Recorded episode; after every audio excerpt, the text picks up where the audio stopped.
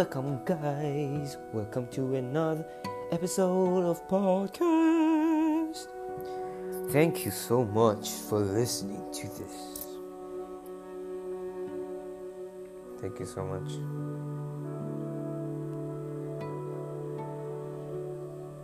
Thank you so much for listening to this episode. And now I'm gonna show you, uh, and I'm gonna read to you uh, the message that she wrote to me. Are you ready, guys? Are you ready? Are you ready, guys? Are you ready? Okay. She said, after I said um, that uh, the message that you said, you know what I wanted to tell you today. I supposed to tell you in front of you, but I'm sorry. I, I never accept this will happen. Just like the October 25th, I never thought this will happen to me. I did my best to love you. I care for you. Just remember, I never regret that I have loved you and made those promises. Just as the, just as the day I said, at least you make your cho- you make your own choice to leave me. I respect you and I know your own reasons. Yes, I'm sorry that I didn't try my best to make you stay. You're an angel from God. You're a blessing to me. I never regret that these things happen. Also, I'll be waiting for you just like I made those promises. And that's three words I love you. After that, she sent me.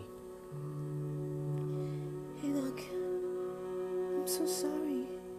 You have been nothing but good to me. I'm so, so sorry. You don't deserve this. You are the most amazing and sweetest guy in the world. And any girl would be lucky to have you. But I really can't be that girl. I'm so, so sorry. I hope you understand. And if you don't, it's okay. But I don't hate you. And you didn't do anything that made me want to do this. But I have my reason. Thank you for everything.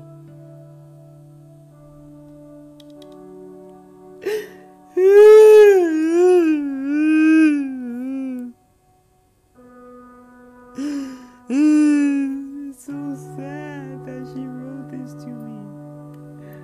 You know what? After I read this, I cried a lot. So much. My eyes are swollen and my. Uh, what did I write that day? I said, I'm okay. It's just my eyes are swollen and my heart is broken. Yeah.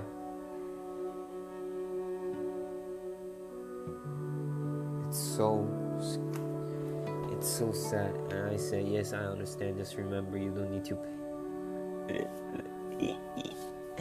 I don't know why I'm so stupid. I said, like after she said that, I said, yes, I understand. Just remember, you don't need to pay me for the rain. It's okay.